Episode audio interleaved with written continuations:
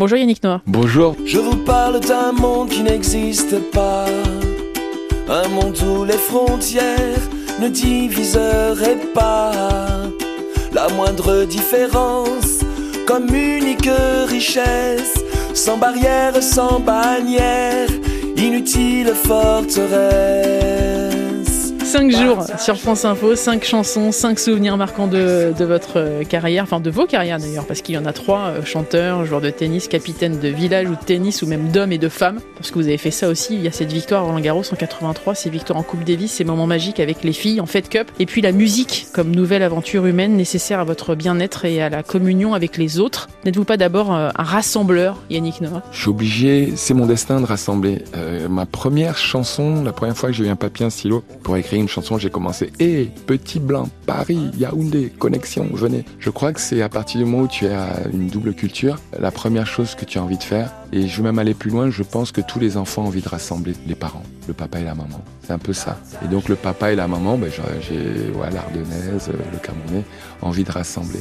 Et puis ça, c'est, ça devient ton moteur. Et puis voilà, chef de bande, toujours chef de bande, parce que j'étais euh, le meilleur joueur de ma génération, euh, chef de bande, parce que Guy Forget, c'était mon petit frère, que Henri, c'était mon petit frère, Carnot Budge sont mes petits frères en fait. Et euh, Cédric Pioline. Voilà, Pioline, euh, et puis d'autres. Et puis du coup, et puis les filles, Marie Pierce, Amélie, Mauresmo, Sandrine Testu, Alex Fusé, enfin toutes mes copines, comme un peu le grand frère. Et quand j'ai arrêté de jouer, même quand je jouais, j'étais chef de bande, on jouait en double avec les uns les autres, mais j'étais chef de bande. Quand j'ai arrêté, ils ont voulu que je sois toujours le chef de bande. Je me suis retrouvé capitaine d'équipe de France. C'était pas vraiment capitaine d'équipe de France, c'était Yann vient avec nous, chef de bande, comme avant, tu vois. Et euh, du coup, je me suis dit, bah, ok, je veux bien être chef de bande, mais allez, on va essayer de défoncer, quoi. Et ça a été euh, des aventures euh, merveilleuses. On peut dire aussi qu'avec cette victoire en 83, vous montrez que c'est possible aux autres Français. Oui. Et donc il y a une espèce de dynamique. On en a très peu parlé de ça. Vous avez finalement déclenché cette dynamique, des détections qui n'avaient plus lieu parce que on parle de ça aussi.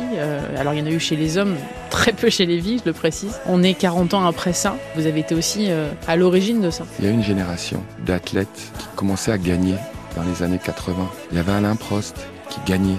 C'était pas le beautiful loser, deuxième, troisième, mais c'est quand même pas mal. Il y a Michel Platini qui allait à la Juventus, ils ont gagné le championnat d'Europe, commençaient à gagner.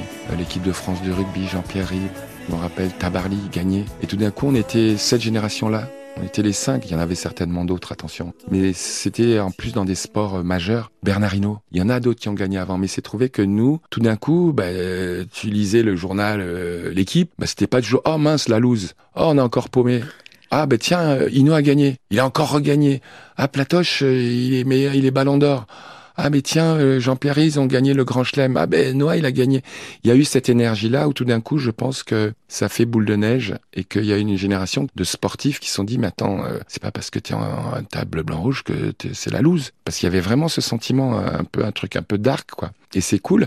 Et puis une, fois que tu as vécu de manière individuelle, en fait ce sont des mots. C'est quelque chose à l'intérieur de soi. Et j'avais euh, ce rêve fou, comme je te disais, je suis un peu grand frère, de faire gagner mes potes quoi. C'était pas trop l'équipe de France. Bien sûr, on chantait la Marseillaise au début, bien sûr, mais c'était les potes qui chantaient la Marseillaise. C'est pas pareil. C'est pas juste l'équipe de France. C'est une bande de potes. Tu touches pas à mon pote. Et en plus, il y avait touche pas à mon pote à l'époque. C'était le, oui, début sûr. de touche pas à mon pote. Mais tu touches pas à Guy, quoi. Avec les badges. Parce que je suis pas son capitaine. Je suis son frère et tu, tu touches pas. Et moi, je vais faire tout pour qu'il kiffe, quoi.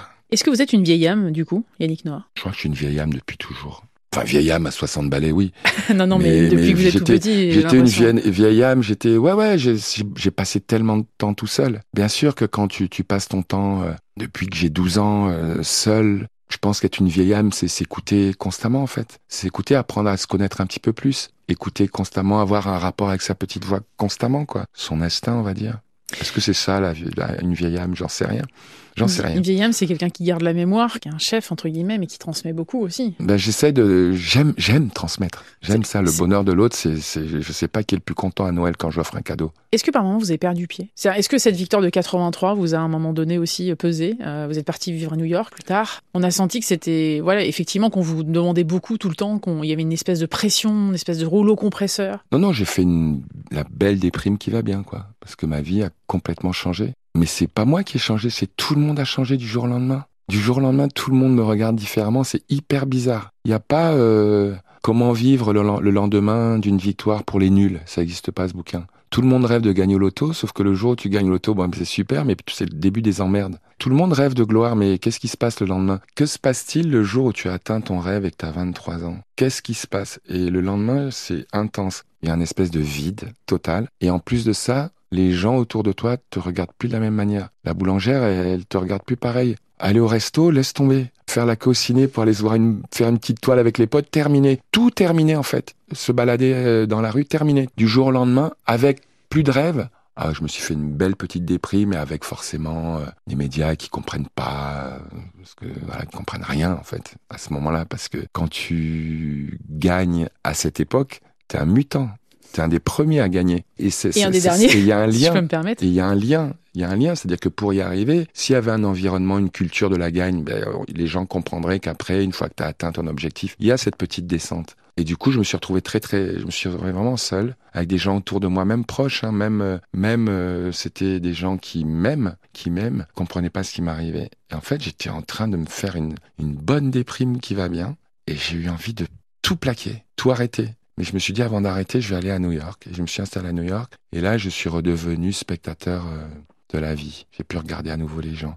J'ai pu être à nouveau Yann, quoi. Puis je me dis, bon, ben maintenant, qu'est-ce que je fais là? Qu'est-ce que je fais? Je vais continuer à m'entraîner, jouer pour gagner quoi? Et le problème, c'est que ma, ma victoire, elle était, euh, elle était parfaite. Il y avait tout. Il manquait rien. Tu sais, j'aurais gagné, mes parents étaient au Cameroun.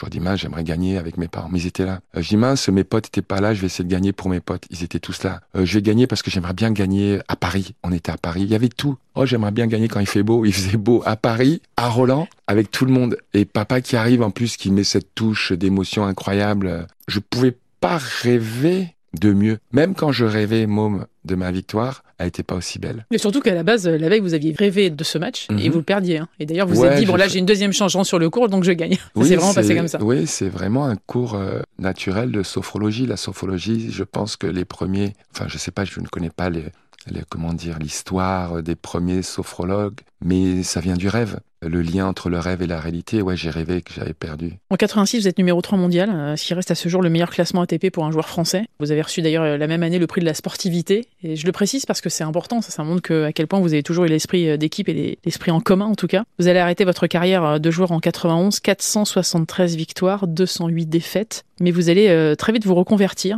Impossible pour vous de, rester à ne rien faire. Vous allez devenir capitaine de l'équipe de France de, de Coupe Davis. La France n'avait pas gagné depuis euh, 59 ans. Et là, vous allez remporter le, le trophée en 91 avec Guy Forget et notamment Henri Lecomte face à Pete Sampras, André Agassi notamment. Ça s'est terminé dans une ambiance extrêmement électrique. Cette Coupe Davis, elle a marqué aussi l'histoire du sport français, l'histoire du sport mondial. Tant il y avait une ambiance, euh, une euphorie, quelque chose d'extraordinaire. C'est quand même incroyable de, terminer sa carrière en 91, de démarrer autre chose et d'obtenir euh, au bout de 59 ans un prix auquel plus personne ne croyait. On était très forts. On avait un lien entre nous tous indéfectible. Il y avait une confiance entre nous. On parle d'Henri, on parle de Guy, on parle de Patrice Agelouer, on parle de Jean-Claude Perrin, on parle euh, du doc, on parle des kinés. On avait un truc entre nous qui était hyper fort, invisible, mais tellement fort. Il n'y avait pas de friture.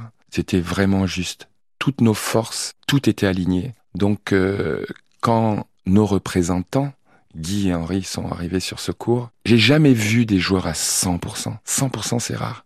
Et là, ils étaient à 100%. Les deux pendant ce week-end. Parce que tu peux en avoir un à 100%, l'autre à 90%. Faut se souvenir qu'on jouait contre euh, Agassi Sampras, c'est certainement la meilleure équipe de tous les temps. On n'a pas juste battu les États-Unis, on a battu la meilleure équipe de tous les temps. Et tout un Aga- symbole avec. hein. Agassi, c'est un des meilleurs joueurs de tennis de tous les temps. Sampras aussi. On les a battus. Riton et Gui- Guili Guigui et Yann, on les a fourrés. Et, et c'était puissant. C'était vraiment puissant parce qu'on savait qu'on, on- c'était, c'était, c'était une montagne en face. Et les gars font un match techniquement parfait, tactiquement quasi parfait, mentalement parfait, un public parfait parce que conditionné parfaitement. Tout était aligné. Un de ces ingrédients n'était pas à 100%, ça marchait pas. Le public était à fond. Un moment incroyable. C'est incroyable de se retrouver, euh, de faire trois jours comme ça où euh, il y a une telle communion, quoi. Zéro fausse note. On n'avait pas le droit de toute façon. C'est fort de vivre ça.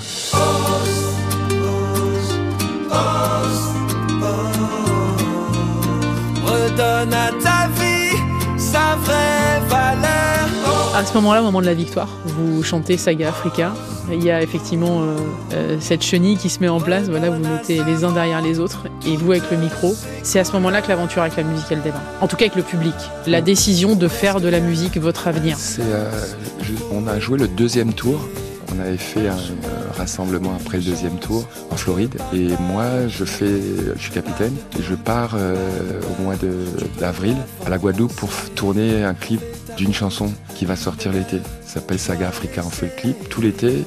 On est numéro un. On joue la demi-finale contre la Yougoslavie. Je suis numéro un de l'été. J'avais le tube de l'été. Et puis moi, j'essaie de séparer les deux, bien sûr, rester concentré. C'est deux mondes qui. Et puis voilà, je suis vraiment. Alors là, j'étais intense, la capitaine, j'étais vraiment dedans. Et puis on gagne. Et là, les potes, ils arrivent autour de moi. Et je me rappelle, j'étais debout sur la glacière avec ma caméra, euh, en train de les filmer. Et en fait, j'avais oublié d'appuyer sur on. Putain, je les filme, ils sont là, toute l'équipe, et j'oublie, putain. Et là, ils me disent, euh, allez, descends, et je descends, il me faut aller, Yann, tu fais une saga. Je dis, ah non. Et là, je commence euh, et, c'est marrant parce que tu sais, il y a le bon, c'est pas un micro pour chanter, tu vois, donc il y a une espèce de, de, délai entre le moment où je chante et les gens y répondent. Et c'est un moment tellement beau d'avoir la France qui gagne et qui chante Saga Africa. Pour moi, tout aurait pu s'arrêter à ce moment-là. Pour moi, c'est la plus belle image que j'ai de toute ma vie, de pouvoir gagner pour l'équipe de France un trophée le plus prestigieux possible. Ça n'existera plus jamais c'est fini la Coupe Davis de toute façon. Et euh, on joue la meilleure équipe de tous les temps. On joue en France. La France gagne après 59 ans. Et le public, il chante Saga Africa, mec. Elle est pas belle cette France, mais je l'ai tellement aimée. C'est ma plus belle image, en tout cas. J'y ai participé, forcément un peu, mais c'est ma plus grande fierté. Vous êtes l'invité du Monde d'Elodie euh, toute cette semaine hein, sur France Info, Yannick Noah, avec euh, ce nouvel album. On va en parler d'ailleurs, la Marfée, et puis cette tournée d'ailleurs. Merci beaucoup. Et à demain. Merci. Moi, je vais me coucher là à côté. Et là, le type là. Ouais, ouais, petit blanc, Paris.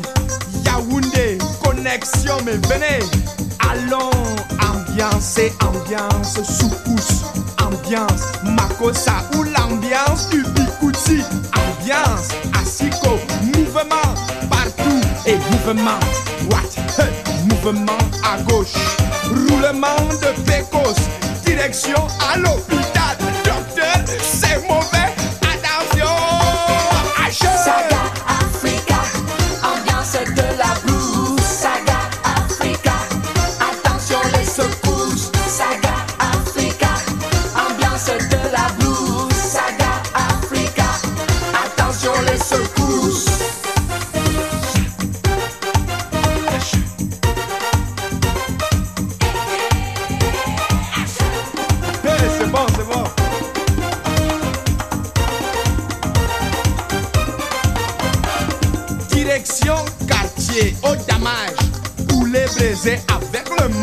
Comment goûte le meilleur? Comment tu es calé à Elan Oiseau Mais tu es un shogun, hein? Tu danses un peu bancal, mais, mais c'est bon, mouvement de hanche. Ah, mouvement bangla. Eh, attention, le type là est trop, trop, trop dangereux. Viens ma soeur, Fillon,